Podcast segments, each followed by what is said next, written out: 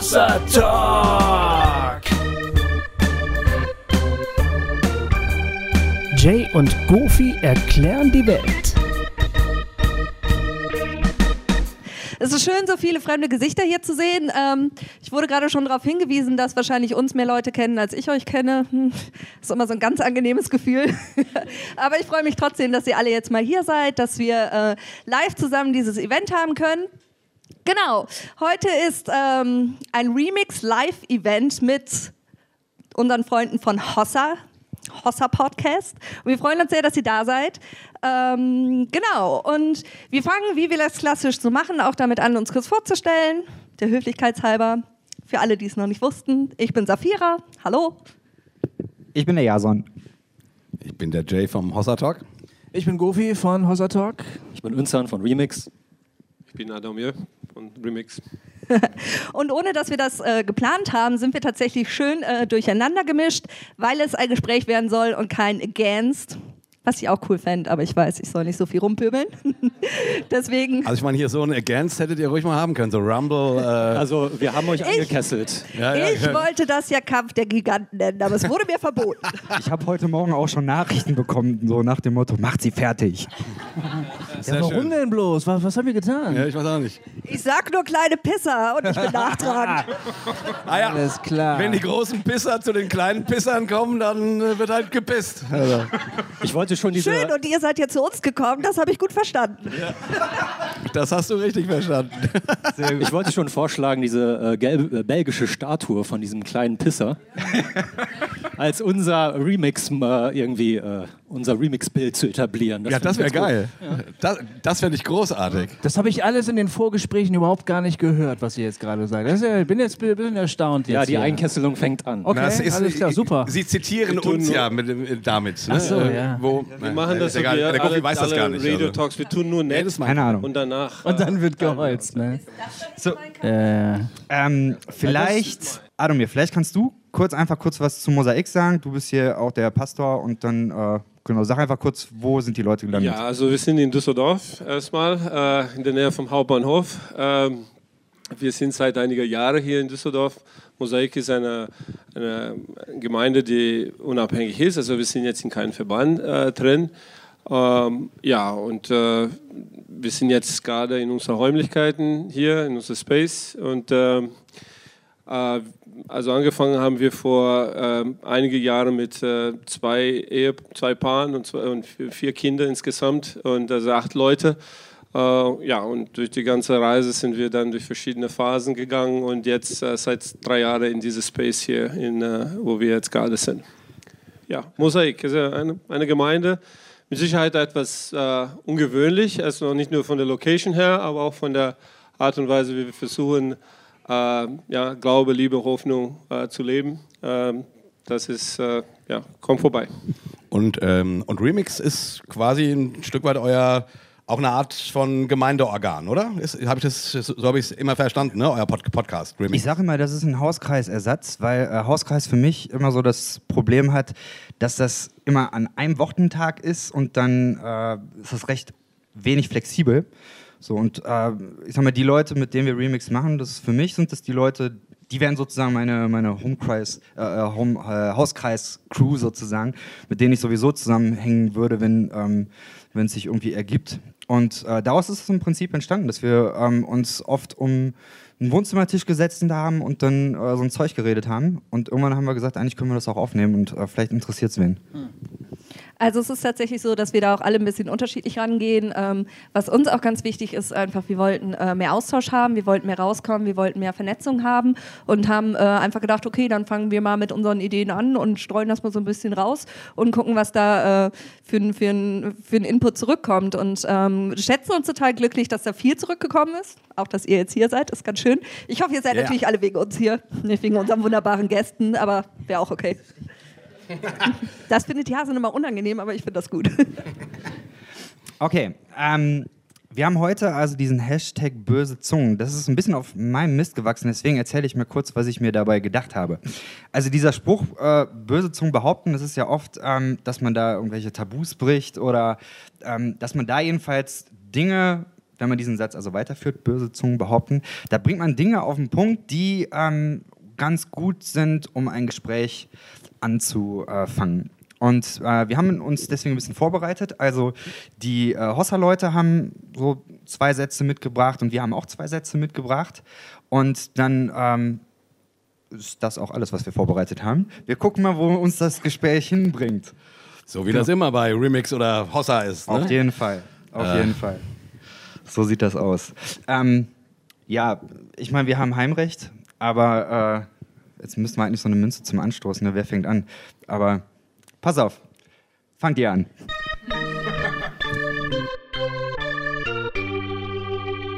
Hossa Talk! Soll ich meinen ersten Satz? Jo. Ich habe mir einen ausgedacht. das war ja auch die Aufgabe. Ähm, ich würde gerne reden über den Satz, böse Zungen behaupten, die liberale Christenheit arbeitet daran, sich selbst äh, überflüssig zu machen. Die liberale oder die progressive? Oder beide? Für mich ist das dasselbe, ehrlich gesagt. Ah, okay, gut. Ja, das muss ich nur gerade mal Für Rolf Krüger nicht, für Rolf Krüger nicht, da steht er. Da können, wir, da können wir drüber reden, ob progressiv und liberal dasselbe ist. Äh, genau, ähm, jetzt, jetzt sitzt sie da so wie, wie Hühner auf der Stange, wenn es donnert, ne? Also, führ doch mal aus, fies. was du dir mit dem, mit dem Satz Ich erkläre das ein bisschen, hast. ja genau. Es ist nicht zwangsläufig meine Meinung, aber es ist manchmal in schwachen Stunden eine Befürchtung, die ich habe. Ähm, ich würde mich selbst als einen liberal gläubigen Christen bezeichnen.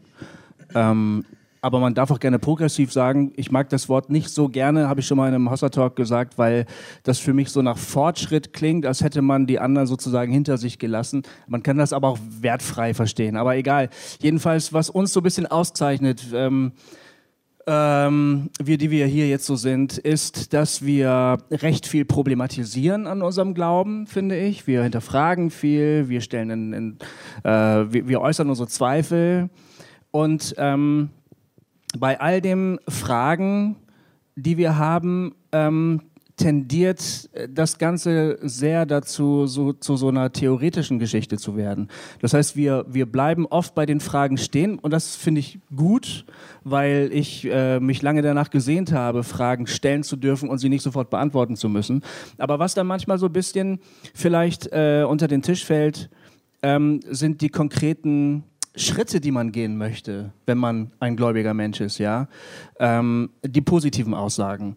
Und ähm, manchmal habe ich den Verdacht, ähm, dass konservativgläubige Menschen es da in der Hinsicht vielleicht manchmal ein bisschen leichter haben, weil sie eben recht konkret vorgeben können, so ich glaube das, ich tue das, äh, wenn ich das glaube, folgt daraus dieses und jenes. Ähm, und, dann, und dann ist das oft, äh, äh, kann man das als sehr dynamisch erleben. Ja? Leute be ähm, bewegen was, die, die äh, verändern etwas, die erreichen recht viele Menschen, die dann auf diese ähm, Aussagen irgendwie stark reagieren. Und wenn wir uns fragen, so was ähm, nach all unseren Fragen, die wir uns gestellt haben, ähm, was machen wir jetzt konkret, dann müssen wir oft sehr, sehr lange nachdenken. Und wenn dann irgendeiner sich traut zu sagen, ähm, ja, ich glaube aber dieses und jenes, dann kommt sofort der kleine Zweifelmann da im Kopf, der sagt, echt, ja, bist du dir sicher, aber du hast ja auch schon mal erlebt, dass es irgendwie nicht funktioniert hat. Und es gibt da auch noch drei Gegenargumente, warum man das eigentlich nicht denken kann. Und das ist das eine, der, der eine Aspekt. Ähm, und der andere Aspekt ist, ähm, manchmal habe ich den Verdacht, dass wir dann am Ende, wenn es darum geht, wo machen wir das konkret, dass wir dann bei so moralischen Entscheidungen landen. Also wir kümmern uns um die Umwelt, wir kümmern uns um den Nächsten, wir holen die ähm, Randständigen ins Zentrum und so weiter und so fort. Und dann kommt irgendwann einer vorbei, der vielleicht nicht gläubig ist und sagt, also ehrlich gesagt, das sehe ich auch so, aber dafür brauche ich keinen Glauben. Ne? Also das sind irgendwie, es ist ein humanistisches, äh, das sind humanistische Werte, die teile ich auch, aber ich muss dafür nicht irgendwie an einen Gott glauben oder schon gar nicht an einen Christus. So, und dann befinden wir uns plötzlich in so einem Punkt, wo wir fast, habe ich den Eindruck, so, so ein bisschen Rechtfertigungsprobleme haben, dass wir sagen, ja, ja, wir verbinden uns schon mit unserem Glauben, also da kommen wir jedenfalls her, da nähern sich unsere Werte raus, aber du könntest recht haben, man kann es auch ohne, ja. Und dann wird alles so ein bisschen schwammig und dann kommen unsere konservativen Kritiker und sagen, ey, Freunde, ne, ihr habt dies und dies und dies und das vergessen. Also das, da komm ich, kommt das so her. Ja. Okay? Äh, darf ich dazu Fragen stellen? Ja, selbstverständlich. Ja. Okay. Ähm, kannst du mir ein Worst-Case-Szenario malen? Und ein Best-Case? Und beides bezogen auf, der Glaube ist abgeschafft? Also was wäre das Beste, was passieren könnte, wenn der Glaube abgeschafft ist? Oder? Ja. Also im Sinne von, ähm, ich frage mich halt immer, wohin soll das dann halt eben führen und was ist die wirkliche Befürchtung dahinter? Naja, die wirkliche Befürchtung, würde ich sagen, ist, dass, dass am Ende ähm, Christentum, Kirche obsolet wird. So, ne? Also dass man quasi, ähm, Worst Case wäre für mich quasi, entweder trifft man sich, also ähm, das Christentum oder, oder der christliche Glaube hat ja einen spirituellen Kern. So. Und äh, die Frage, die wir auch immer wieder hören, ist, äh, kommt der denn überhaupt noch bei euch vor? So. Und das Worst-Case-Szenario wäre für mich äh, die, die Vorstellung, dass man sich, keine Ahnung, trifft oder nur noch diskutiert und irgendwann zerfleddert alles. Und im Grunde ähm, rettet man, versucht man die Welt zu retten. Alles gute Sachen, ne? Ähm, aber irgendwie äh, ist die Frage, wie viel hat das eigentlich noch mit dem zu tun, woran Christen mal geglaubt haben? So, Ja, ne? das sehe ich auch so. Das wäre für mich aber nicht unbedingt der Punkt, der Glaube schafft sich ab, sondern der Glaube wird abgeschafft. Also ähm, ich sage das so, weil ich irgendwie äh, gerade den Gedanken hatte, dass man ganz oft zu Sachen, die total gut sind, sagt, äh, am besten sind sie, wenn sie sich selber abschaffen. Soziale Arbeit, ne? Geil, wenn wir unseren Job so gut machen würden, dass man uns nicht mehr braucht. Leiter, geil, wenn Leiter so geil wären, dass man sie nicht mehr braucht. Ähm, wenn man, und deswegen habe ich gedacht, was wäre, wenn man das Szenario mal in der Richtung weiterspielt? Was ist der Glaube äh, und was würde passieren, wenn er sich abschafft? Was ist denn wirklich der Kern dahinter? Und was ist das halt eben, was wir drumherum bauen?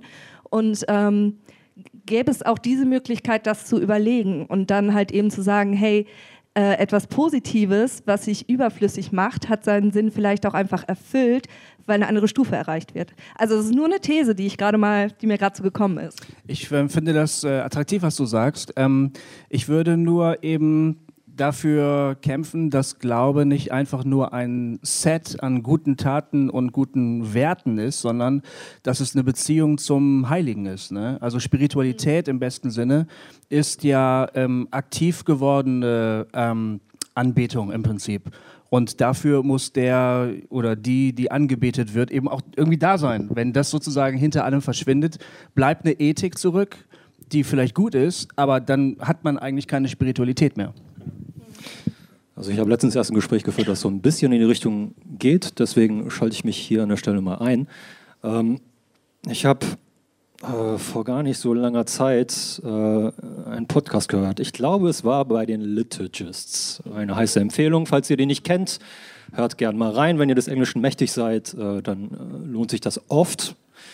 Und äh, da war eine Folge zum äh, Mystizismus, also zum Mystischen.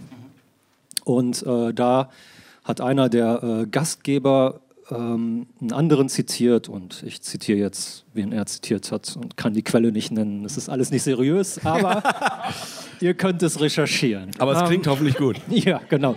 Und zwar ging es um äh, drei verschiedene äh, Ebenen der Entwicklung. Äh, und da gab es zum einen das äh, Waking Up, also das ist Englisch, weil es auf Englisch viel griffiger ist als auf Deutsch. Also Waking Up, Growing Up und Cleaning Up. Und was damit gemeint ist, äh, das Waking Up bezieht sich eher auf dieses Spirituelle. Das ist etwas, ähm, das man auch nicht bewirken kann. Vielleicht kann man das im christlichen Sprech zusammenfassen mit dem Begriff Gnade. Also das, was einem gegeben wird und was irgendwie dazu führt, dass man mit neuen Augen sieht. Was auch immer das genau bedeutet. Man kann das ja nicht in Worte fassen, das ist ja das Mystische daran. Und wenn man es verbalisieren würde, dann wird es vielleicht auch ein bisschen an Kraft verlieren äh, von dieser unmittelbaren Erfahrung. Und ich glaube, das ist wirklich äh, etwas, das ähm, in Religionen weltweit und über alle Zeiten hinweg immer wieder an Erfahrungen gemacht wurde. Und ähm, was dann auch die mystischen Traditionen in den verschiedenen Weltreligionen gemeinsam haben. Und ich würde argumentieren, das sehe ich auch bei Jesus ganz klar, dass da dieses Mystische dieses, diese Aufwacherfahrung irgendwie im Zentrum steht. Also das ist das eine. Dann gibt es noch das Growing Up. Und ähm, das ist so ein bisschen eine eurozentristische Sichtweise, würde ich sagen. Ich finde das ein bisschen kritisch. Aber die Idee dahinter ist, ähm, gerade im Westen, so Menschenrechte und so weiter, haben sich äh, hier vielleicht mehr entwickelt als in anderen Teilen der Welt. Gut, ne? also alles äh, mit Vorsicht zu genießen. Aber äh, dass halt in gewissen Kulturen schon eine Stärke darin entwickelt wurde, ähm, für die Gleichheit äh, von Menschen einzustehen, ähm, dass Leute, die am Rand stehen, ähm, mehr reingeholt werden, dass mehr Rechte geschaffen werden für immer mehr Leute und so weiter und so fort. Und das äh, hat noch lange kein Ende, aber ja, es gibt vielleicht manche Orte in dieser Welt, in, der man, in denen man da weiter ist als woanders. So. Ähm, das wäre also dieses Growing Up. Und dann gibt es noch das Cleaning Up und das ist die Beschäftigung mit den Schatten, die jeder mit sich bringt, also die jeder aus der Vergangenheit hat. Und ja, in der Psychologie wird sich viel darum gedreht, äh, dass man mit der Vergangenheit sich beschäftigt, damit man Altlasten nicht äh, mit in die Gegenwart und Zukunft bringt. So, das wären also drei Bereiche, in denen man sich entwickeln kann als Mensch. Und ich glaube, unsere Domäne, vielleicht versuchen wir als Christen und vielleicht auch liberale Christinnen und Christen oft äh, zu konkurrieren oder irgendwie in die äh, zu sehr uns äh, nur auf dieses Growing Up zu versteifen. Und da sind klar, Humanistinnen und Humanisten sind da auch drin und voll dabei und teilweise viel weiter als wir, wenn wir mal ganz offen sind. Ne? Ja. Und, ähm, aber es gibt ja, ja noch diese andere tiefen Dimension und die ist ja auch total kostbar und ich glaube entscheidend für das Menschsein. Und äh, in anderen Traditionen ist das auch viel mehr betont worden vielleicht. Ne? Also in östlichen Religionen beispielsweise, da dreht sich sehr viel um diesen Gedanken des Aufwachens. Aber ich würde sagen, das ist eigentlich in der christlichen Tradition auch ganz, ganz tief verankert. Und wir haben vielleicht vergessen, das äh, mehr hervorzukehren. Ja, ähm, ich würde gerne ein bisschen lenken Richtung der, der Praktikabilität. Also die böse Zunge, warum behaupten die das? Ich glaube schon, dass das nicht von ungefähr ist, weil wenn wir herkommen und Dinge einen Raum geben, für, dass Dinge in Frage gestellt werden, ich kann euch sagen aus einer pastoralen Sicht, das ist eine sehr schlechte Gemeindewachstumsstrategie. so, das kann ich schon aus eigener Erfahrung sagen. Das heißt, wenn Fragen gestellt werden, Dinge hinterfragt werden, da kriegt man schwer Momentum und Masse. Äh, und äh, und deswegen eine Befürchtung, würde ich sagen, nicht der einzige, äh, ist das schon, dass man merkt, okay, wenn man so sich öffnet, dann verliert man Leute. Ne? Also ich ja unsere Erfahrung hier mit der Homosexualität, äh, wir haben angefangen, Fragen zu stellen, die etablierte äh, Verständnis dafür und so weiter. Und dann plötzlich äh, hat man natürlich eine Welle an, an Themen und Fragen und, und dann äh, auf einmal waren wir nicht mehr gut genug für viele Leute. Ne? Oder wir fingen an, auch uns für Flüchtlinge zu interessieren und sehr stark. Und äh, dann haben Leute uns verlassen, weil wir eigentlich, ich bin jetzt in keiner äh, Flüchtlingsverein, ich bin jetzt in einer Gemeinde. Ich will jetzt nicht in einem Flüchtlingsverein sein. Wenn ich zu, die, die Satz habe ich gehört. Wenn ich zu einem Flüchtlingshilfeverein gehen würde, dann äh, äh würde, ich, äh, würde ich dahin gehen. Aber ich will zu einer Gemeinde gehen. Also so, solche Sachen hat man nicht, wenn man sich da an an Dogma festhält und eine ziemlich klare Struktur, die man nicht hinterfragt. Ne? Deswegen, ich glaube, ein Teil der Befürchtung ist definitiv diese, dass man auch seinen Lebensunterhalt auch verliert, gerade auch Theologen. Ich, ich finde es immer sehr schwierig für Theologen, dessen Gehalt davon abhängig ist, dass Leute noch kommen. Es ist nicht so einfach, Theologie zu betreiben und Dinge zu hinterfragen und äh, wenn du jetzt äh, auf die Gefahr stehst, deinen Job zu verlieren, deinen Lebensunterhalt zu verlieren. Äh, und deswegen, ich habe Sympathie für die böse Zunge in der Situation hier. Also ich verstehe den Dilemma. Ich glaube aber im Gegenteil davon, ich glaube, dass für mich, ich hatte, wir hatten auch vorher auch darüber geredet, ich glaube, diese progressive Gedanken und, und liberale äh, Herangehensweise an viele Themen hat anderes als vielleicht bei anderen Leuten, mein Glauben gerettet. Also meine Spiritualität hat eine ganz neue Dimension gewonnen dadurch. Und deswegen auf einer persönlichen Ebene habe ich keine Angst, dass es äh, meine Spiritualität schadet oder ab, abgeschafft hat. Es hat meine Art zu beten verändert. Es hat meine Art anzubeten verändert. Hat meine Art, Dinge äh, auch zu predigen verändert. Oder Dinge, viele Dinge hat sich verändert, aber ich habe nicht das Gefühl, dass es sich da überflüssig gemacht hat und abgeschafft hat. Aber auf einer Community-Ebene kann durchaus das der Fall sein, dass eine Struktur sich selbst abschafft, wenn man merkt, ey, was machen wir hier eigentlich? Und da kann durchaus sein. Also ich will da auch noch mal kurz ein, einhaken, ähm, weil ich unterschreibe das. Ne? Ich, ist auch meine Erfahrung, dass sozusagen die ein Aufwachen im, in dem Hinterfragen von, keine Ahnung, Dogmen, die ich, die ich früher einfach übernommen hatte, eine Neuausrichtung meines Glaubens, äh, meine Spiritualität sehr, ver, sehr verändert hat.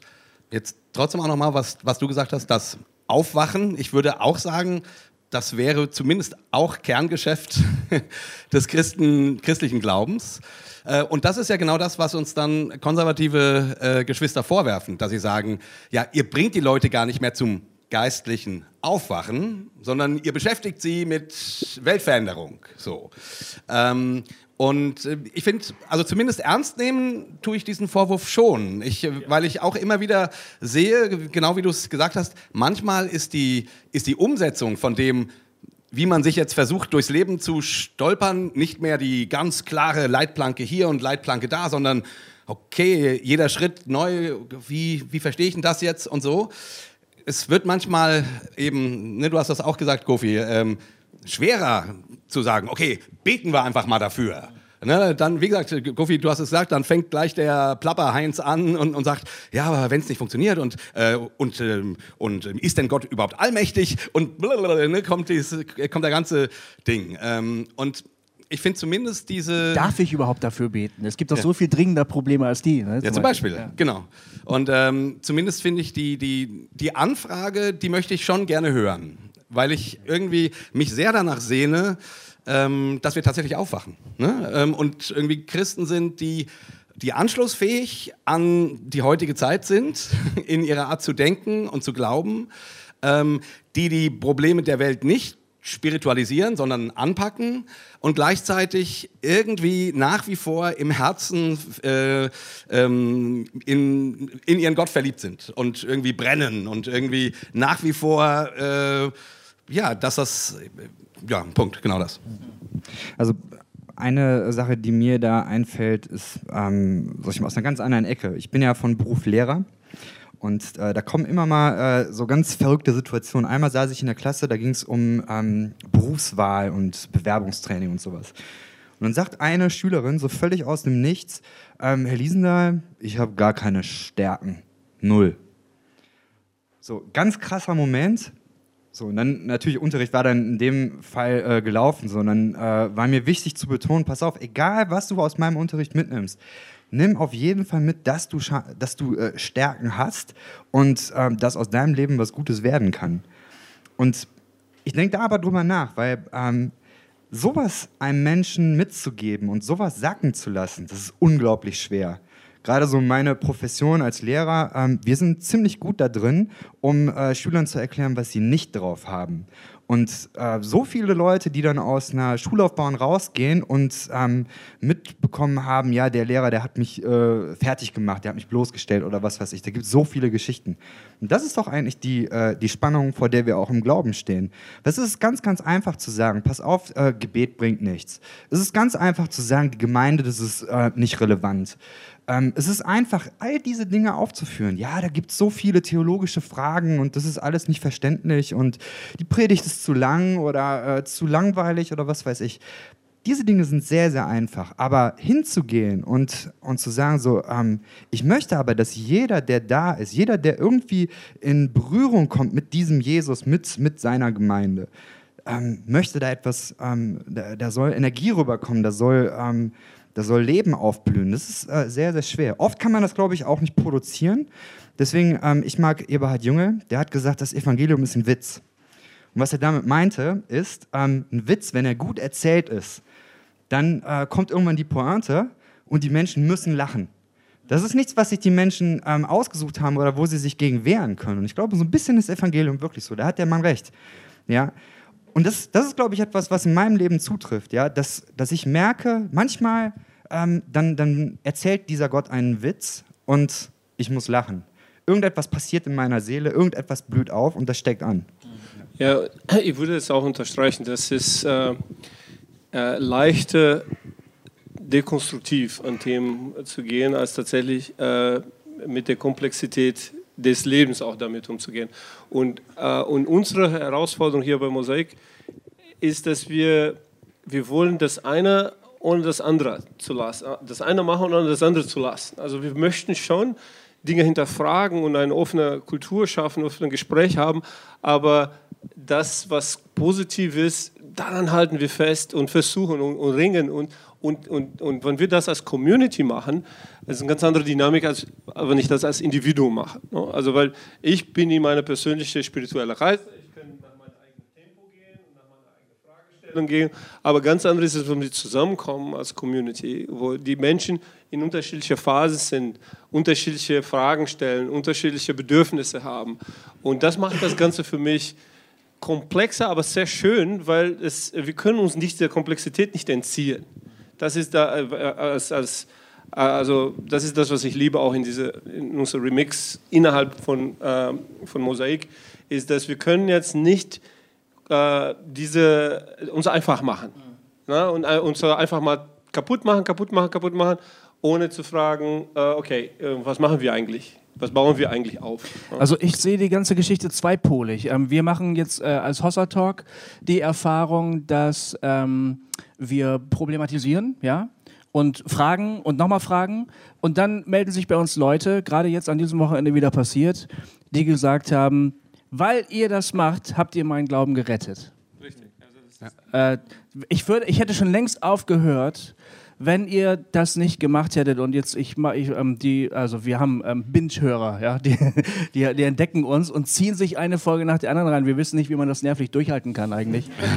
äh, wir halten uns gerade mal so einen Vormittag aus oder so, ne? und dann wird es echt hart. Diese Reise ist auch schon ziemlich hart, muss ja, ich sagen. Ja, ist brutal. Ist brutal. Wir haben noch die Rückreise vor ja. uns. Oh, du Scheiße. Ja. Oh mein Gott. Ihr könnt ein bisschen Remix hören. So. Aber okay, äh, das ist das eine, ja. Also ja, das macht es nicht besser. du nimmst die Komplexität ernst, ja, ähm, und damit öffnest du Freiräume, wo Leute plötzlich aufatmen können. Aber dann gibt es auch die andere Situation, dass du Menschen begegnest, die ganz konkrete existenzielle Fragen haben, ja. Ich habe Angst, ich habe ein Suchtproblem, ich habe jemanden verloren, irgendwie so. Und in diesen Momenten, aus seelsorgerlicher Perspektive, musst du die Komplexität reduzieren, glaube ich. Ja. Da musst du sagen, lass uns beten, Gott hört dich. Punkt. Ja, fertig. Und dann, und dann, wenn ich dann anfange zu sagen, es könnte nämlich sein, dass er zuhört, äh, möglicherweise, da hilfst du niemanden. Ja? Du hast ein behindertes Kind vor dir und du willst ihm helfen. Oder du hast, einen, du hast einen psychisch kranken Menschen oder du hast einen depressiven Menschen, weil die Ehe kaputt ist. Whatever. Und ich meine halt, ähm, also diese, diese Zweipoligkeit äh, muss sich Christ Christentum, christlicher Glaube irgendwie erhalten, glaube ich. Also, weil, weil du beides brauchst. Und manchmal musst du mehr in die eine Richtung gehen und manchmal in die andere. Ja. Wenn ich jetzt sage, auch Komplexität erhöhen, weil es hat für die Person hast du reduziert, für dich selbst hast du aber erhöht. Ja, das stimmt, ja. ja, also das ist das, was ich meine, weil es wäre leichter, stimmt. einfach in deiner eigenen Welt zu bleiben und sagen, ach, eigentlich muss ich nicht beten oder ich, Gott ist eh nicht allmächtig oder wie auch immer man da, in was für einer Gedankengang man gerade ist. Äh, aber dann plötzlich stehst du da jemand gegenüber und dann diese ganze Sache, äh, die wird nicht mehr ausreichen. Für dich in dem Moment auch nicht und das ist die Komplexität für dich höher. Ja. Also. Ähm, ich äh, benutze das gerade mal und gönne mir ein äh, Schlusswort zu dem Thema und leite dann zur nächsten Frage über, weil wir da schon sehr nah dran sind. Ähm, was ich gerne noch sagen möchte und einfach mal als These in den Raum schmeißen möchte, ist, ähm, wenn an dem Glauben irgendein wahrer Kern ist, kann man ihn nicht abschaffen. So, das ist äh, meine Last-These dazu. Sehr schön. Und Sehr gut. Appreciate. Danke. Sister. Jetzt holst du den Hammer raus ja. dafür. Super. Ich sag ja, ich gönn mir das. Und ich sag dazu noch Halleluja. Amen, Amen, Brother. Okay, dann, ähm, weil wir da gerade schon mit angefangen haben, äh, würde ich äh, mit der nächsten These äh, zu der nächsten These gehen und die äh, ist, böse Zungen behaupten, progressive oder liberale Christen haben ein Problem mit Gebet. Okay, er möchte gerne das weiter noch. Wie alle anderen Christen auch. Nur sie reden halt drüber. Das sind eigentlich zwei Thesen. Ja, ja, aber dabei sind wir eigentlich in einer Fortsetzung sogar ne, von der ersten Frage. Ja, genau. Weil das machen wir ein bisschen greifbarer. Ne? Also wenn wir jetzt äh, die Satz auch Gott ist nicht allmächtig oder sowas ist ein paar Mal gefallen hier. Ne? Also von der das ist eine Thesis, Ja. äh, wie man da Leiden in der Welt erklärt und so weiter. Ähm, jetzt, was macht das mit meinem Gebetsleben? Macht das, äh, bete ich noch? Ist das noch? Und das ist das, was die Leute, äh, die böse Zunge sagen. Okay, äh, der Jason betet nicht mehr. Jason, betest du noch? Ja. Der lügt, wenn er den Mund aufmacht, ey. Das gibt's ja gar nicht, ey. Der Öffentlichkeitsdruck hat ihm jetzt da. Senkt das Haupt und los geht's. Du wolltest was sagen. Ja, äh, ich, ich wollte sagen, ich, also ich glaube tatsächlich, dass mit diesem Problem, wie ihr es ausgedrückt habt, äh, äh, wie viel oder wer betet, wie intensiv, mit dem haben alle Christen immer wieder zu kämpfen. So. Die Frage ist äh, eben im progressiven Lager könnte man vielleicht, dem könnte man vorwerfen, dem fällt es schwerer, konkret zu beten. Ne? Ähm, ich sag mal, und ich will es auch nur noch als äh, Anmerkung geben. Ich, ähm, also, ähm, ich würde das jetzt nicht einfach. bin ich froh. Genau, ich würde es nicht einfach jetzt äh, so hier vom Tisch schmeißen, ne? weil das ja immerhin ein, ein, ein Glaubenssatz ist, der im im Christentum eine große Rolle spielt. So, ne? Also ähm, es gibt Christen, die glauben, er ist nicht allmächtig und es gibt Christen, die, die glauben, er ist allm allmächtig. Das muss man einfach mal so sehen. Ähm, ich, für mich persönlich merke ich, mein Gebetsleben hat sich sehr verändert. Also es geht eher in Richtung ähm, Kontemplation, eher in, in Richtung ähm, ähm, Stille und weniger in Richtung Gott macht das und das, Gott äh, tu dieses, tu jenes, tu welches. Für mir persönlich tut das sehr, sehr gut. Also ich habe das Gefühl, früher habe ich unglaublich viel in den Himmel gerufen und da kam halt nur ganz wenig zurück. Und ähm, also für meine Spiritualität, und das war sehr frustrierend, ne, früher, so, ähm, weil ich nie einer von den Christen war, die all das, was man in diesen ganzen Gebetsbüchern gelesen hat, äh, erlebt hat. Ne? Dass Gott jetzt ständig irgendwie äh, an jeder Straßenecke irgendein Wunder tut, nur weil ich sage, tu ein Wunder. So, als Beispiel. Ähm, was ich sagen will, ist, das ist die eine Bewegung. Dennoch ist natürlich die große Frage, ne, wie Gofi vorhin gesagt hat, ja, was, was hilft jemandem, der ein Problem hat?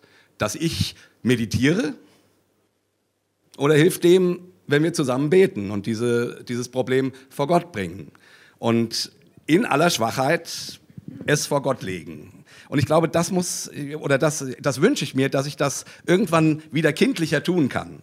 Ne, so in der, dieser ganzen Dekonstruktion, die man so macht, wird das schwieriger. Aber eigentlich finde ich es nach wie vor schön zu glauben, ich glaube an einen Gott, dem ich diese Probleme bringen kann. So. Es hängt sehr stark von Lebensphasen und, Le und Erlebnissen ab. Also neulich war mein Sohn hat gesagt, ich gehe mal, ich gehe mal, ähm, ich gehe mal spazieren, ich brauche mal ein bisschen Ruhe, ja. Ähm, und ich habe gesagt, ja, geh, weil ich war beschäftigt und er ist halt losgezogen und ähm, irgendwann habe ich mich gewundert, wo er eigentlich bleibt, ja. Ähm, und äh, habe rumgesucht, hey, habt ihr den gesehen? Nee, weiß nicht, ist nicht da. Wo ist er denn? Ich gucke auf die Uhr, mach, schon ganz schön lange. Und dann dachte ich so, oh Mann, scheiße, der hat doch kein besonders gutes Orientierungsvermögen. Ne? Äh, wo ist der jetzt eigentlich gerade? Und in so einer Situation, wenn so die, die Angst hochkriecht, ne, dann fällt für Bittegebet nicht besonders schwer. Also dann äh, ist es auch nicht irgendwie eine empfundene Disziplin, die ich mal wieder einüben soll, dann mache ich das halt, weil es ist einfach eine völlig logische äh, Konsequenz. Ich fange an zu beten, ne, weil ich ein Problem habe. Ich habe ein Problem, ich bete. Ähm, wenn ich natürlich ähm, sicher im Sattel sitze und das Leben läuft und so, ja, dann bete ich auch mehr so kontemplative Gebete oder versuche mich auf meinen Atem zu konzentrieren, ohne zu hyperventilieren oder so, so eine Geschichte. Ne? So, ich atme ein, ich atme aus, ich atme ein, ich atme aus und so. Und das ist halt, das kann ich dann machen, weil ich ja Da kein, gibt es kein Problem habe. weißt Apps du? für. Ja, echt? Kein Witz. Dann lerne ich das vielleicht mal. Ich brauche immer eine Plastiktüte beim Meditieren, weißt du? um wieder klarzukommen. aber, aber weißt du, we weißt, was ich meine? Also es gibt eben auch so Gebet, äh, hat äh, Lebensphasen haben bestimmte Gebetsformen, die dann eben einfach passen. Äh, da kann man irgendwie, ja, also ähm, das, da muss ich mein, äh, mein Fürbittegebet nicht unbedingt abgeschafft haben für. Also ich brauch's halt manchmal. Ja. Also ich glaube, äh, ich würde das unterstreichen. Ich glaube, dass auf der einen Seite Fürbitte etwas ist, was völlig normal ist.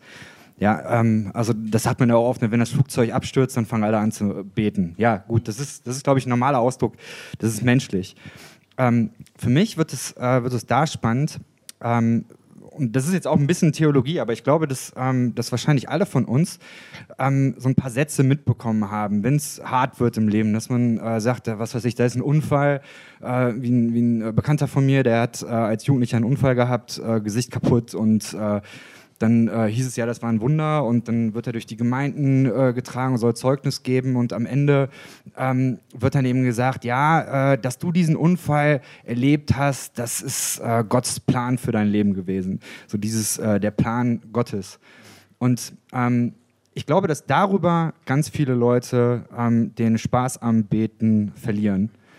Das ist Ja. meine, meine Erfahrung. Genau, Und- und ich, ich würde auch unterstreichen, dass das äh, auch oft äh, die Schwierigkeit, die ich sehe, wenn wir nicht die Frage stellen, beten, wie wir beten oder ob das wirklich noch äh, äh, in Ordnung ist, wie wir das machen, dann schleichen sich solche Sachen rein, Genau. die am Ende sehr viel kaputt machen können. Ja. Genau.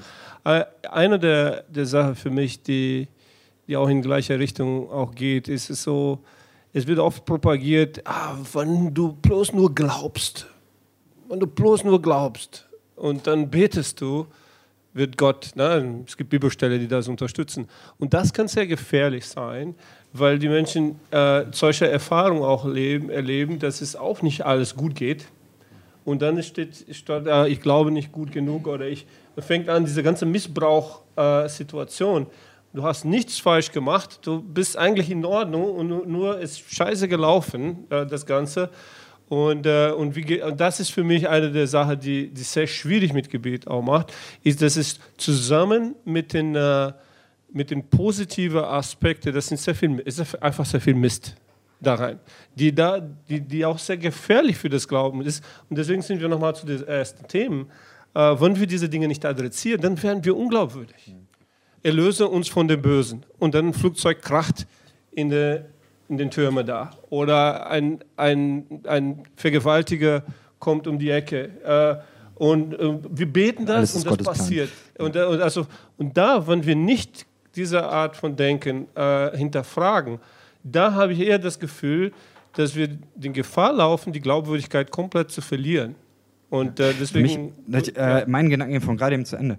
Ähm, für mich ist da so, nenn es liberale Theologie. Ich äh, mag ja diesen Begriff Prozesstheologie. Ähm, und das, ja, das hast du noch nicht gedacht. Ne? Ja. Und Jason, du hätt- magst Prozesstheologie. Ja. Das ist ja was völlig was Neues. Ey, Ey, kannst du Hab mir das noch mal nie- endlich mal erklären? Habe ich ja noch nie gehört. Ich ey. raff das einfach nicht. Die Was Wetten heißt das? auch hoch, dass ich das heute Ja, so freut sich. Endlich will jemand, dass, hier, dass es erklärt wird. Jetzt. Also für die Leute, die den Remix-Podcast nicht kennen, das ist ungefähr jedes siebte Wort, was äh, Jason in den Mund nimmt. Das ist meine Mission. Ne? Jeder make, make Process Theology great again. Es war nie groß, aber äh, naja. Für mich ist äh, der, der wichtige Punkt, dass ich ähm, bekennen möchte, dass Gott gut ist und dass es Böses in der Welt gibt. Und dass ich eben nicht anfange, wenn etwas Böses passiert, das dann umzudeuten. Der äh, Papst Alexander im Mittelalter, 17. Jahrhundert oder so, der hat mal gesagt, ja, dass, dass das Böse eigentlich nur missverstandenes Gut ist. So, und das ist eben äh, die Sache. Wenn man, wenn man sagt, hinter allem ist ein äh, guter äh, Plan Gottes, dann ähm, muss man auch letztendlich zu dem Schluss kommen. Prozesstheologie sagt, Gott ist gut und es gibt Böses in der Welt. Und dann folgt eben daraus, dass Gott das Böse nicht immer verhindern kann.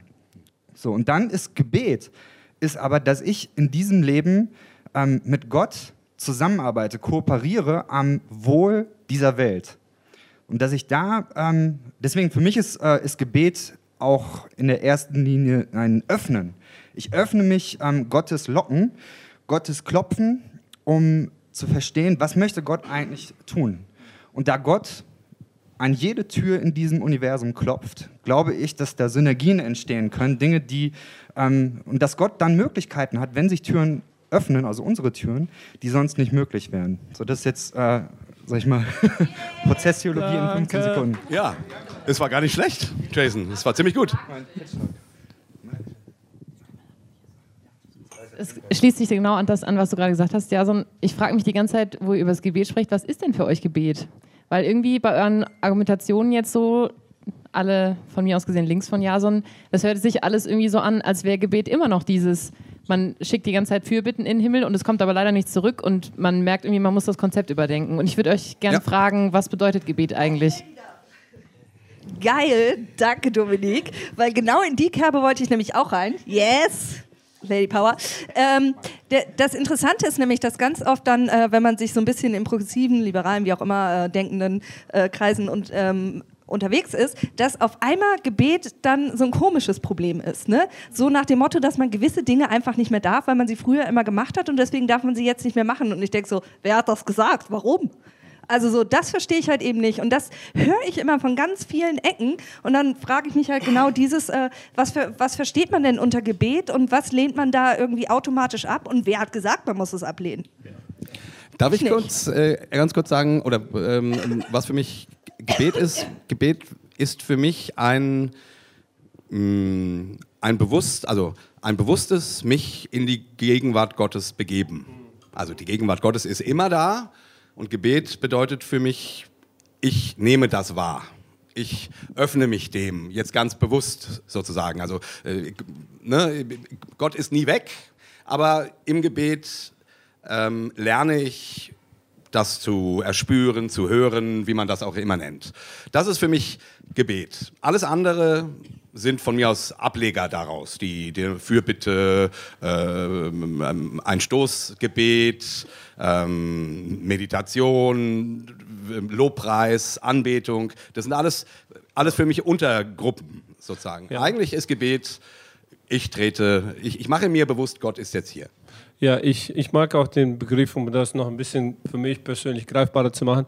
Ich sehe Gebet als ein Gespräch. Es ist ein Gespräch.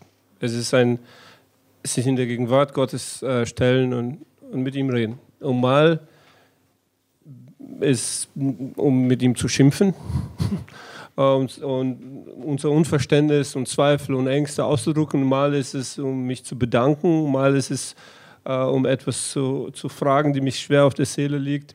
Ähm, und, äh, und, und für mich ist es Gebet nur spannend, wenn es ein Dialog ist. Wenn es ein Monolog ist, ist Gebet für mich nicht äh, spannend. Also das heißt, Ge Gebet, es wird für mich nur attraktiv, wenn ich was höre. Könnte ja aber auch sein, wenn das Gott monologisiert, dann wäre es ja wieder ganz spannend. Ja, in dieser Hinsicht wäre ein guter Monolog. Ne? Aber meistens rede ich auch. Ne? Also, wie, wie man merkt hier, man kriegt das Mikrofon schle schle schwer aus meiner Hand. Und so irgendwann mal bin ich still genug, dass Gott was sagen kann und dann wird es interessant. Also ich muss sagen, ähm, wie gesagt, mich, mich irritiert halt eben, dass äh, Gebet auf einmal ähm, so ein anderes schwieriges Thema ist, als wäre es etwas, wo man äh, ganz viele Dinge falsch machen könnte oder ganz viel wäre verboten. Also ich sage den Spruch nicht oft, aber ich finde, Gebet ist ein bisschen Swingerclub. Alles kann, nichts muss. Ich weiß, ist aber so, weil der.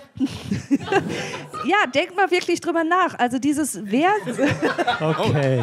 Oder, Entschuldigung. das hättest du nicht sagen sollen. Das hättest du nicht sagen sollen. Brüderclub hier. Okay, also der Punkt ist doch ganz einfach, dieses, ich verstehe nicht, warum muss man sich beim Gebet was verbieten? Warum kann beim Gebet was falsch sein? Warum äh, muss es überhaupt gewissen äh, Formen oder Formaten oder wie auch immer folgen? Und warum äh, ist da einfach diese riesengroße Unsicherheit drin? Also- ich finde, das ist etwas, ganz kurz, etwas unglaublich Individuelles und das ist wichtig, da irgendwie seinen eigenen Weg und seine Auseinandersetzung zu finden. Und ich finde Monologe auch ganz toll. Also wenn, dann klatsche ich Gott auch ganz gerne mal zwischendurch was an den Kopf und dann darf der auch gar nichts sagen, weil da muss er auch mal zuhören. Und das finde ich auch total okay. Und ich kann auch sowas sagen wie, äh, vielleicht möchte ich jetzt mal einen Dankesmonolog von dir hören, Gott. Oder äh, ganz ehrlich, dafür darfst du dich eigentlich mal entschuldigen. Das wollte ich schon immer mal im Podcast sagen. Und äh, ich finde, das ist halt recht, ähm, recht individuell und hat wirklich was mit Auseinandersetzung und Beziehung zu tun. Und zum Beispiel momentan habe ich überhaupt keinen Gott mit, äh, keinen Bock, mit Gott über Gefühle zu reden. Wir sind gerade auf einer ziemlich äh, effektiven Geschäftsbeziehung und das ist auch cool. Und ähm, ich weiß nicht, wer dann irgendwann angefangen hat und gesagt, das darfst du und das darfst du nicht. Und wenn ich ihn um was bitten will, dann bitte ich ihn halt. Und wenn er es nicht machen will, na gut, dann bin ich halt sauer auf ihn. wie das halt mit kleinen Kindern so ist. Also ich kann es verstehen. Warum? Also ich kann deinen Rant verstehen, ja, aber ich kann auch verstehen, warum ähm, Leute ähm, aufgrund ihrer Entwicklung ähm, ein Problem mit Beten kriegen. Ja, das kann ich auch verstehen, aber ich frage mich, woher dieses Verbot kommt. Ja, also Das ich versuche nur. mal eine Erklärung ähm, und die ist auch nicht universal, sondern die gilt äh, oder die kommt aus meiner eigenen Lebenserfahrung, aber auch aus Gesprächen, die ich geführt habe. Ich habe das Gefühl, bei ähm, vielen ähm, ist des Pudels Kern, dass Dekonstruktion nicht nur bedeutet, äh, man dekonstruiert jetzt eine Gottesvorstellung oder Gebet oder sonst irgendwas, äh, sondern äh, ich drücke es gerne so aus, dass äh, in der Dekonstruktion ich auseinandergenommen werde. Und vielleicht ist das sogar eine fromme Art, das zu sehen. Ne? Also Gott, Gottes Geist ist eigentlich derjenige, der mich kon- dekonstruiert und vielleicht äh, neu zusammensetzt. Aber manchmal ähm, hm, steckt man halt noch mittendrin und wünscht sich, dass es schon da wäre, die neue Zusammensetzung. Ähm, und in diesem Prozess ähm, stellt man halt vieles in Frage. Ne? Ich habe schon viel in Frage gestellt und ich habe dann auch schon in Frage gestellt, ob ich so bete, dass es gut ist und hilfreich, ähm, auch für mich selbst. Und ähm, ich glaube schon, dass viele äh, diesen, diese Art von Dekonstruktionsprozess auch kennen. Und dann auch in Bezug auf Gebet, dass man sich halt stark in Frage stellt und dann vielleicht auch mal eine Weile braucht und eine Weile das sein lässt ähm, oder da ganz vorsichtig mit umgeht. Ähm, gerade und Adam hat ja auch schon erwähnt, dass mit Gebet schon viel Schindluder betrieben worden ist und wahrscheinlich immer noch getrieben wird. Und äh, in Anbetracht all dieser Geschichten, die laufen und gelaufen sind, glaube ich, ähm, kann man schon viel Verständnis dafür aufbringen. Also ich habe viel Verständnis dafür. Ich, Ja, vielleicht einen kleinen Satz, wo es auf jeden Fall schädlich ist, ist, wenn du äh, betest und Gott dir was für jemand anderes sagt. Ja, Das, Dabei. Da bist du dabei. Dabei. Ne? Also Gott hat mich so auf dem Herzen gelegt, dass du dann da und da und da. Also Ja. da gehen mir die Nackenhaare immer wieder hoch äh, bei Ja, wo- sowas, weil wobei- das ist äh, sehr gefährlich. ja, es, Es das mag sehr gefährlich sein, aber, Ähm, aber es hat mich auch schon weitergebracht. Ja, Also, ich, werde es nicht verbieten. Ich nein, werd's nein, niemand verbieten, aber das mir. sollte auf jeden Fall äh, roten Lampen angehen. Also, Nee, äh, nee, nee dem, dem nein? widerspreche ich total. Also, rote Lampen, Moment mal. Mich Also, also die Warnung an, muss ich sagen. nee, dass man Dinge äh, prüfen muss und kritisch sehen muss und darf, ist ja überhaupt keine Frage. Aber die Vorstellung, dass Gott, keine Ahnung, ich bete für den Gofi und dann äh, sagt mir Gott, hey, ruf den, also ich denke, ruf den doch mal an, der braucht gerade eine Ermutigung. So. Ja. Und dann rufe ich ihn an und der sagt, ah, mir geht's gerade nicht gut. Und ich sage, hey, Gott hat mir, glaube ich, gesagt, ich soll dir mal sagen, du bist ein echt toller Typ. Das ist doch super. Wunderbar. Genau. Aber jetzt ein ganz anderes zu sagen, du musst jetzt an das Telefon rangehen, weil Gott für mich eine Botschaft hat, lass alles andere liegen und, äh, und so manipulativ. Das ist mein Problem. Es ist schon völlig klar. Ich weiß, was du meinst. Ich wollte nur sagen, man muss das Kind nicht mit dem Bade au- ausschütten. Man kann das sehr positiv einsetzen. Oder wenn man, also ich habe auch schon Erfahrungen gemacht, wo mir jemand im Gebet äh, sagte, ah, Jay, ich bin ganz unsicher, aber irgendwie glaube ich, Gott möchte dir das und das sagen. Und es war für mich ein, das war, das war eine Lebensrettung. Dieser Satz hat mein Leben gerettet. Da bin ich dabei. Ich will jetzt nicht den Baby wegschmeißen. Genau. Ja. also Babys wegschmeißen, echt blöd. Das Es ist, ist immer sehr schlecht. Babys Ja, lieben genau. wir. Wir, wir mögen Ja. Babys. Also ähm, äh, zusammenfassend, ne, man muss einfach äh, vorsichtig damit sein, weil immer, wenn man sagt, Gott hat gesagt, ist es ja, äh, hat man quasi kein Gegenargument mehr. Und Ist das ist, glaube ich, das, wo wir waren, wo wir vorsichtig waren. Ist schon okay. klar, da komme ich ja her. Ja, ja, also ich weiß. Ich, mein, ich habe dich schon auch richtig verstanden. ich Ich, kenne wollte das das noch zu Genüge und ich kenne auch das Negative zu Genüge. Und ich würde immer sagen, sei vorsichtig, sei vorsichtig, sei vorsichtig. Und wenn Gott dir sagt, dass diese Frau dich heiraten soll, dann, dann überprüf Glück das haben. nochmal. Und, und sprich vielleicht mal mit deinem Pastor über diesen Gedanken und, und so weiter. So habe ich meine Frau geangelt vor 23 Jahren. Also von der, nee, so war Okay, dann ähm, Hossa ist dran. Okay. Was sagen die bösen Zungen? Äh, ich wollte zu dem anderen Ding eigentlich noch eine, Sa- eine Sache sagen. Sorry. Äh, nein. es äh, ist ja, hat ja auch gute Tradition, dass, dass der Jay am Schluss von, von irgendeinem Thema noch sagt, das wollte ich noch sagen. ähm, ähm, Also ich finde es echt ganz, ganz wichtig, dass in Gemeinde, in Gemeinschaft irgendwie man lernen kann, wie man beten kann. Weil ich glaube, die meisten Menschen sehnen sich danach. Ähm, die meisten Menschen wissen oft aber nicht, wie sie das machen sollen. Oder, oder kennen nur Kindergebete oder irgendwie so. Und ich glaube, und Gebet als Dialog, Gebet auch von mir aus, so wie du es beschrieben hast, ähm, als alles, everything goes, oder Gebet als in die Gegenwart Gottes treten, wie man das auch immer nennt. Ähm, aber ich glaube, ähm, um äh, den progressiven Christen, äh, damit uns das irgendwie nicht verloren geht, ähm, glaube ich, brauchen wir sowas wie ähm, eine, ein, eine, ein geistliches Klima, worin man lernen kann, wie man, wie man das machen kann. Und das ist eine Herausforderung als Ja, Gemeinde. genau. Man muss sagen, weil viele von dieser ähm, Praxis äh, sind auch manchmal, das ist unsere Erfahrung, die, ähm, dass Menschen hier kommen mit einer gewissen Belastung mit bestimmter Praxis Ja. und das wecken dann Gefühle. Ich erinnere mich, als wir da gesagt haben, komm, äh, in unserer Anbetung war es auch eine andere Variante auch von Gebet, das müssen wir ein bisschen, ein bisschen mehr herausfordernd sein und haben wir ein paar Lieder ausgesucht und das war eine Riesenkrise danach, dass Leute total getriggert wurden durch diese Lieder und durch die das war und, und, und Selbstmordgedanken äh, kamen und wieder, oh, was haben wir bloß angestellt? Also es ist die Herausforderung, weil viele Dinge dieser Praxis, was weiß ich, ein Heilungsgebet oder irgendwas, das ist alles möglich, alles dran, aber es ist oft so mit Trigger verbunden und das ist nicht immer einfach, die zu entdecken. Aber ich bin dabei. Ich glaube daran, dass wir nicht aufgeben dürfen und dass die Gemeinde ein Ort sein sollte, in dem das, äh, das gelernt, dass der Raum auch gibt, sowohl für individuell als auch äh, als Community, als Gruppe. Und in dieser Spannung äh, leben wir. Na, Okay. Jetzt brauchen wir wirklich die nächste Frage. Okay. Äh, mit Blick auf die Zeit auch. Ähm, böse Zungen behaupten, wir bräuchten eine neue Theologie. Was? Prozesstheologie. Äh, was steht hinter diesen bösen Zungen? Ähm, wir, wir, äh, jetzt kommen wir, in- die böse Zungen sind dann, äh, was weiß ich, wo, was, wer, wer sagt denn das? Also, nein, nein. ähm, Ja, erklär das mal ein Ich will es bisschen. ja versuchen, gerade zu erklären. Die, ähm, ich ich höre darin zweierlei in diesem Satz. Ähm, einerseits gibt es Menschen, oder ähm, ist der Satz, wir brauchen eine neue Theologie richtig? Brauchen wir eine neue Theologie? Fragezeichen. Ähm, und andersrum, sagt ihr etwa, wir brauchen eine neue Theologie? Ich glaube, ihr spinnt. Ihr verlasst den Boden des Christentums oder so.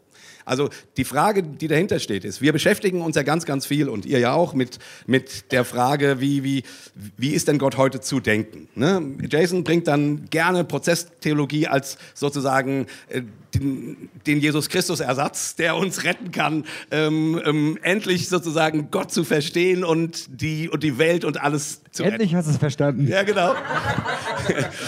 Und ähm, ich höre ja zum Beispiel ähm, jetzt meinetwegen ähm, Rob Bell total gerne. Und ich finde, was der fantastisch macht, ist, dass er, manchmal ist er super fromm, christlich, bla bla bla. Und manchmal ist er, ähm, spricht er also sehr spirituell, ohne diese ganzen frommen Worte. Und es ist und es ist äh, und es, und es könnte auch esoterisch sein, was der sagt. So ne. Ähm, und aber was ich was ich finde, was er großartig macht, ist anzuknüpfen, da wo Menschen heute denken und glauben und und und stehen. So. Also ähm, was der sagt, leuchtet den Menschen ein. Und die Frage ist, brauchen wir eine neue Theologie, brauchen wir einen neuen Ausdruck des Glaubens, ähm, um überhaupt noch für die Menschen verständlich zu sein? Oder müssen wir einfach immer nur das Apostolikum äh, erzählen, wo ja drin steht, was wir glauben, la la la la la. Und ja klar, wir erzählen noch ein paar Geschichtchen darum, dass Jesus äh, mein Erlöser ist und so weiter, wie man das so macht. Und das reicht? Also das ist die Frage, die, die, die ich damit stellen will. Brauchen wir, und zwar, und zwar nicht nur neue Vokabeln, sondern sogar eine neue Theologie? Müssen wir anders ansetzen heutzutage, weil, weil wir festgestellt haben, dass die Welt, die wir heute vorfinden, nicht dieselbe ist als die, die man in der Antike angenommen hat. Verstanden? Ähm, der, der Theologie ist ja ein Diskurs zweiter Ordnung. Ne? Also ähm, da steckt ja das Wort Wort drin, Logos. Ne? Also ähm, wenn man sich ähm, darauf versteifen möchte, ne, dass äh, es darum geht, dass ein Wort Gottes an uns ergangen ist, ähm, dann ist Theologie nicht dieses Wort Gottes selbst, sondern das Reden im Angesicht dieses Wortes. Ne? Äh, eigentlich, wenn es ähm, ehrlich und authentisch läuft, ist es äh, im Bewusstsein des Ergriffenseins von diesem Wort Gottes versucht man Worte zu finden. Und ich glaube, dann bewegen wir uns in der Theologie auf ehrlichem Boden. Aber wenn, wenn das passiert, ähm, dann geschieht das in einen Kontext hinein. Es passiert ja nie im luftleeren Raum. Das Wort Gottes erging an Jeremia, an Jesaja, an da da da, an da da da. Ne? Also es war nie immer in ähm, den, dieselbe Welt hineingesprochen. Und das bedeutet, es muss dann auch jedes Mal neu versprachlicht werden. Es führt ja gar kein Weg daran vorbei. Und äh, was in der Bibel aufgezeigt wird, glaube ich, sollten wir ernst nehmen. Und es sollte eine Fortsetzung finden, auch heute. Und deswegen ist für mich gar keine Frage, ob wir eine neue Theologie brauchen, sondern es, ist, es liegt in der Natur der Sache.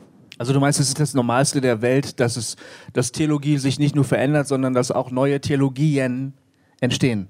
Absolut, ja. Also du, du, du knüpfst es an die, an die Veränderung von, von Zeiten, Kulturen, Denkweisen oder so? Ja, absolut. Mhm. Ähm, ich glaube auch, äh, Theologie wird reicher, äh, wenn es viele in Worte Fassungen ähm, dieses intimsten aller Erlebnisse gibt. Ähm, und ähm, der theologische Diskurs wird nur bereichert durch die Vielfalt. Ne? Also wie arm wäre Theologie heute, wenn es nicht die Befreiungstheologien aus Südamerika gegeben hätte, beispielsweise. Ne? Also ähm, was ist, was ist passiert in allen möglichen Ecken Feministische der Theologie, Welt? hallo. Ja, okay. Wir lieben sie. Gepreist sei sie. Ich bin ein Fan der Minjong-Theologie aus Korea. Also das sind alles so spannende Sachen und ähm, achso, das ist so quasi die koreanische Färbung der Befreiungstheologie. Minjong ist das koreanische Wort für Volk oder Volksmasse. Das heißt, es ist äh, die Theologie, die aus äh, der Menge kommt. Mhm. Das ist die Idee. Also ähm, ich glaube, da passieren so viele spannende Dinge, ähm, die uns so viel Bereicherung verschaffen können. Und äh, ein Fehler ist halt historisch gesehen oft gewesen, dass so weiße, eurozentristische, männliche, heteronormative Theologie als die Theologie gesehen wurde und alles andere nur als ja, Unter- da, oder Spielart oder so. Da muss ich mit auch reinsteigen, weil das ich habe auch schon an der Frage gerade, äh, was ist die alte? Theologie. also das war meine Frage. Brauchen wir eine neue? Also was heißt, was ist die alte Theologie dann? Also das wäre auch meine Frage. Weil, das wäre auch meine Frage, genau. weil es gibt ja unglaublich viele Theologien zu allen möglichen Zeiten. Richtig. Äh, keine Ahnung, die orthodoxe ähm, Christenheit guckt ganz anders auf den Glauben als meinetwegen Benny Hinn. Ja. So. Ja, ja, oh ja. oh ja. Und so, also deswegen unterstreiche ich auch das, was wir jetzt hier gesagt haben. Aus einer allein zeitliche, kulturelle Angelegenheit, es muss sich entwickeln. Es muss sich entwickeln. Also in Südamerika stellen wir andere Fragen. Ähm, ähm, und auch da in Südamerika Riesenunterschied, wo man ist. Da stellt man auch andere Fragen. Ich habe jetzt, ich wurde auch extrem herausgefordert durch manche indianische Stämme in Brasilien, in deren spirituelle Praxis, die jetzt äh, mit Christentum sich schon vermischt haben und, und, meine Familie ist da involviert und ich merke, äh, okay, warte mal, das ist eine ganz andere Herangehensweise in diese ganze Thematik. Äh, kann ich dann einfach so abschmettern, weil es nicht äh, europäisch genug für mich ist, äh, oder kann ich da was daraus gewinnen? Ne? Und, und deswegen, ich glaube, die Frage wäre für mich viel mehr, also ich meine, die Gefahr wäre viel mehr in diese Richtung von Theologie sich nicht verändert, sich nicht neu erfindet. Das wäre für mich die größte Gefahr, weil dann bleibt sie, ja, in meinem Fall nicht wenig europäisch, sondern vielmehr Bible Belt, Südstaaten, USA. na, die bestimmt die Theologie, mit dem ich aufgewachsen bin in Brasilien. Ja. Ähm, wenn das das Normalste der Welt ist, warum wird das dann so als ähm, Affront empfunden? Denn das ist der Satz, den Jay hier gesagt hat, der ist ja nicht aus der Luft gegriffen. Ähm, äh, uns wird immer wieder vorgeworfen, zum Beispiel, also aus einer bestimmten Ecke natürlich, wir, wir würden uns irgendwelchen Ketzern annähern oder wir hätten den, den wahren Pfad äh, verlassen und äh, wir haben wohl diese und jene theologische Errungenschaft ganz vergessen und so. Also, und da, da, da kommt so eine, so eine wahnsinnig, ähm, also das ist so def aggressiv-defensiv irgendwie, was uns da entgegenkommt. Ähm, wenn das das Normalste der Welt ist, warum wird das dann als so eine Gefahr empfunden? Ich glaube, das hat tatsächlich auch was mit Angst zu tun. Und ähm, ich meine, ich komme ja auch irgendwie aus dem Hintergrund und ähm, ich war mir nie bewusst, wie sehr die Theologie, die ich da gelernt habe, ähm, die Art, äh, auch Glauben zu leben, schon durch tausend Hände gegangen ist und schon hundertmal umgeprägt wurde oder so. Ne? Das war für mich immer das einzig wahre und ursprüngliche, weil es mir so gesagt wurde. Aber wenn man sich dann mal wirklich anguckt, äh, was sind denn wirklich die Wurzeln, ne? was sind denn die Leute, die äh, die Theologie geprägt hat, dann merkt man auch, ähm, da gab es einfach eine Entwicklung. Und ich glaube, dass man dafür so ein bisschen die Augen sich äh, öffnen lassen muss und dann auch ein bisschen ähm, ähm, also das würde ich mir zumindest wünschen, den Mut haben muss zu sagen, äh, Gott ist derjenige, der die Entwicklung vorantreibt und äh, ich muss, äh, möchte da gerne auch bereit sein, diese Entwicklung mitzugehen, weil wir können die Entwicklung nicht aufhalten. Jeder von uns hat das irgendwie erlebt. Jeder, also ne, das beste und, und äh, krasses oder eines der krassesten Beispiele ist zum Beispiel für mich immer Sklaverei oder so. Ne? Das ist einfach, äh, wird in der Bibel ganz anders gehandhabt als heute und ähm, das, das ist irgendwie so logisch. Wer würde heute noch darüber diskutieren?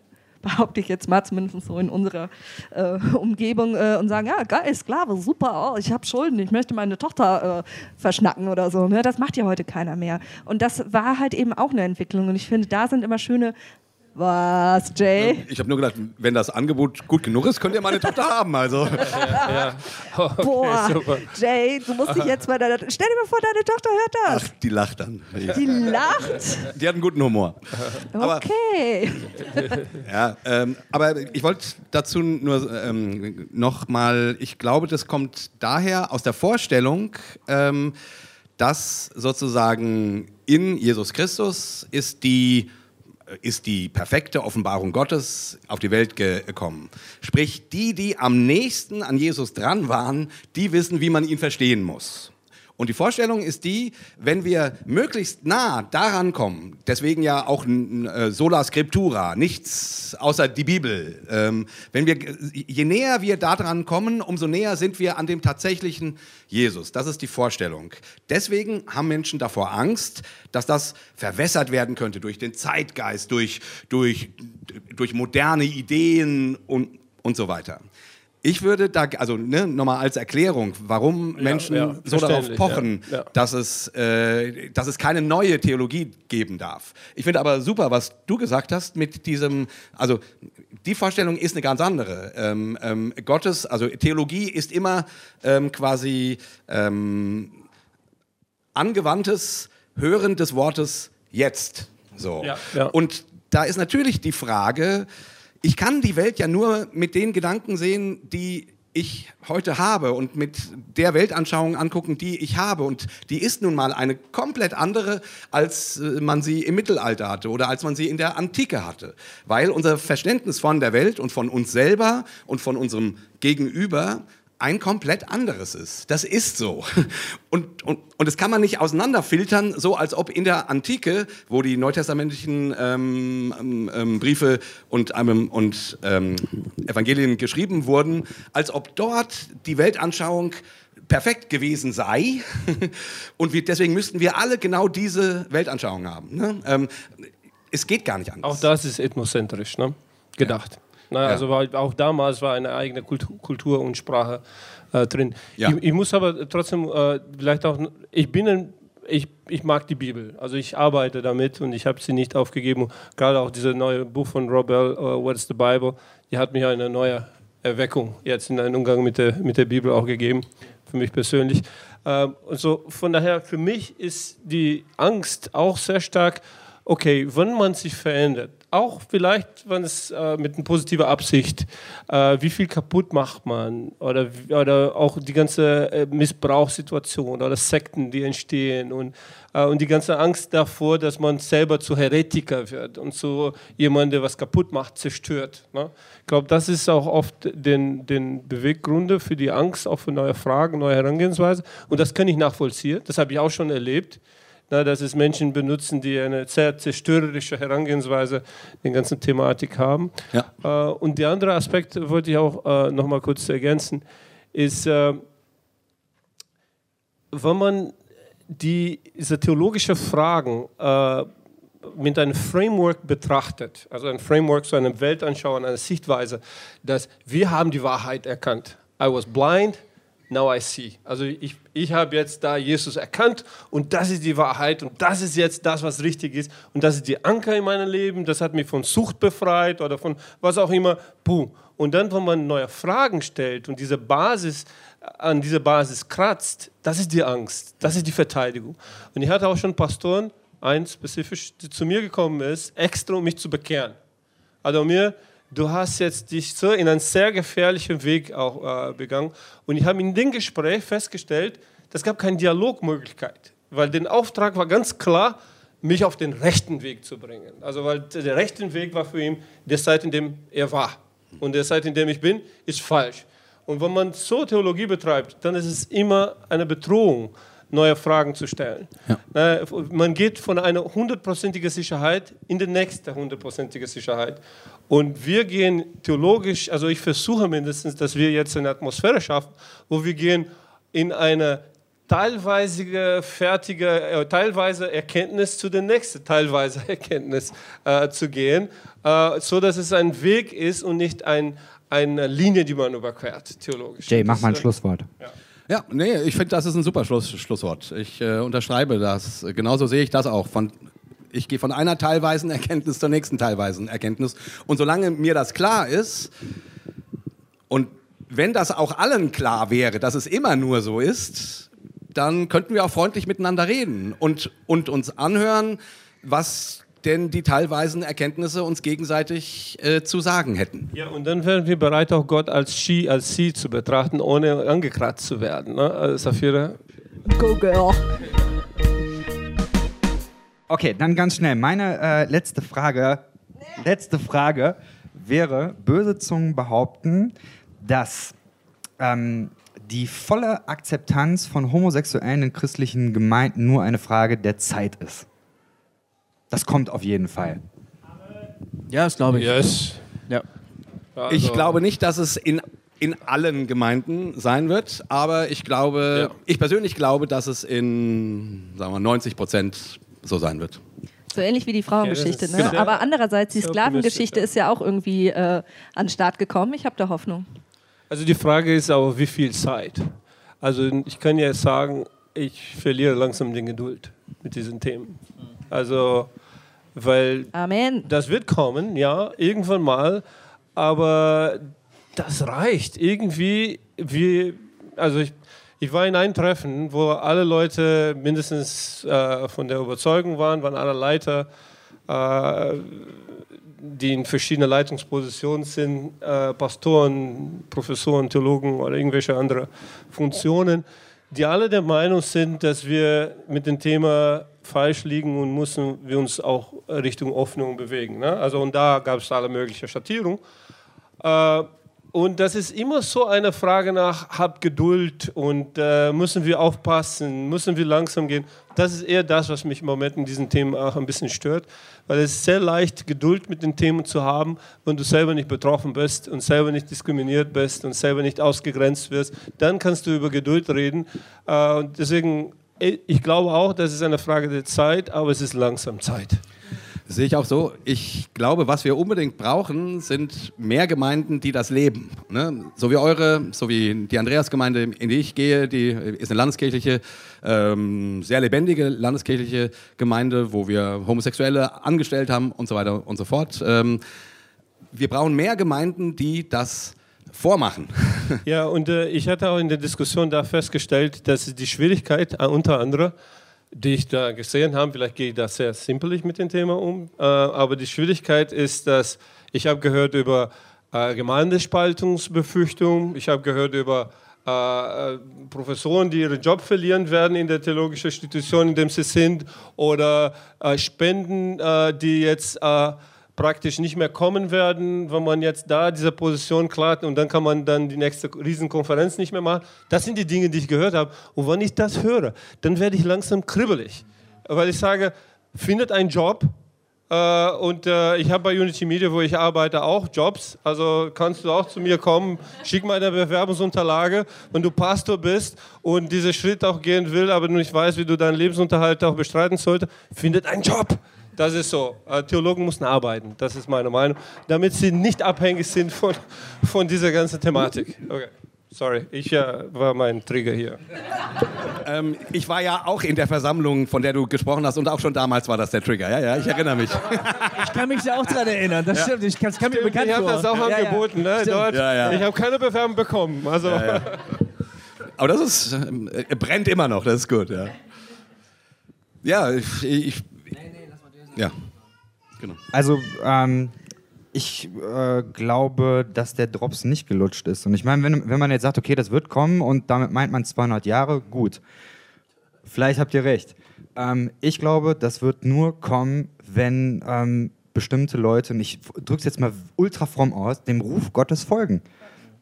Punkt. Und ähm, das, äh, das möchte ich einfach mal äh, gesagt haben. Das, ähm, das ist keine Sache, das ist äh, die Menschenrechtsgeschichte in äh, Deutschland ähm, in unserer Generation, so möchte ich das mal sagen. Und die Frage ist, ob, ähm, ob wenn der Geist ruft, die Gemeinde hört.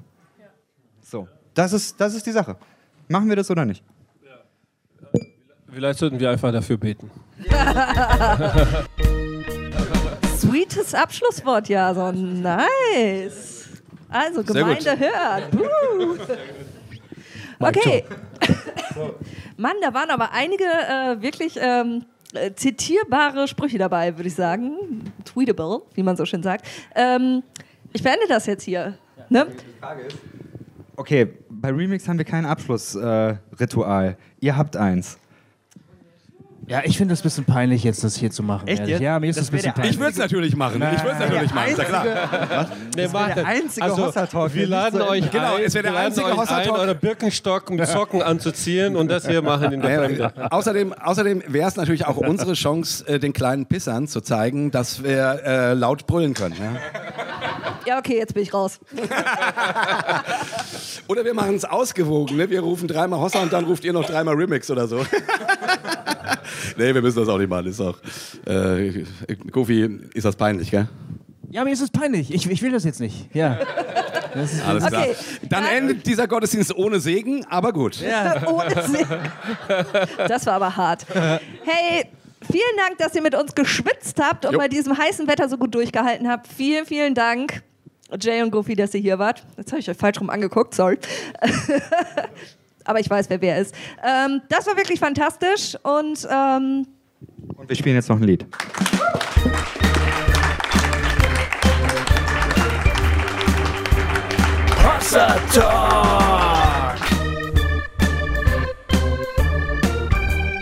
Jay und Goofy erklären die Welt.